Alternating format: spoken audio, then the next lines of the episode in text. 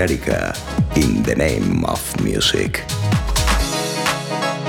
Back in the 90s, the Sound Factory Bar, that was the club that I would normally go to for inspiration.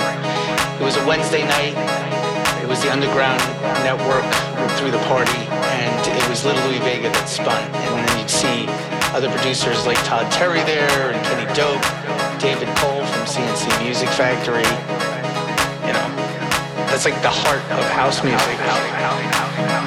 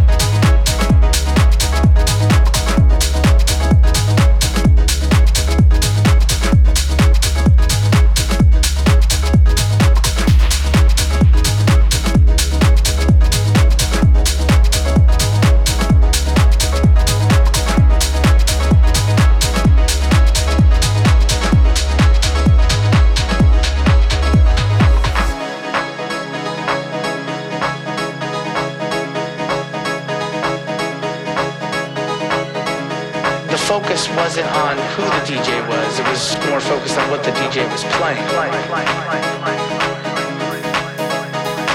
DJs had style, they had character in, in what they played. It's an art form.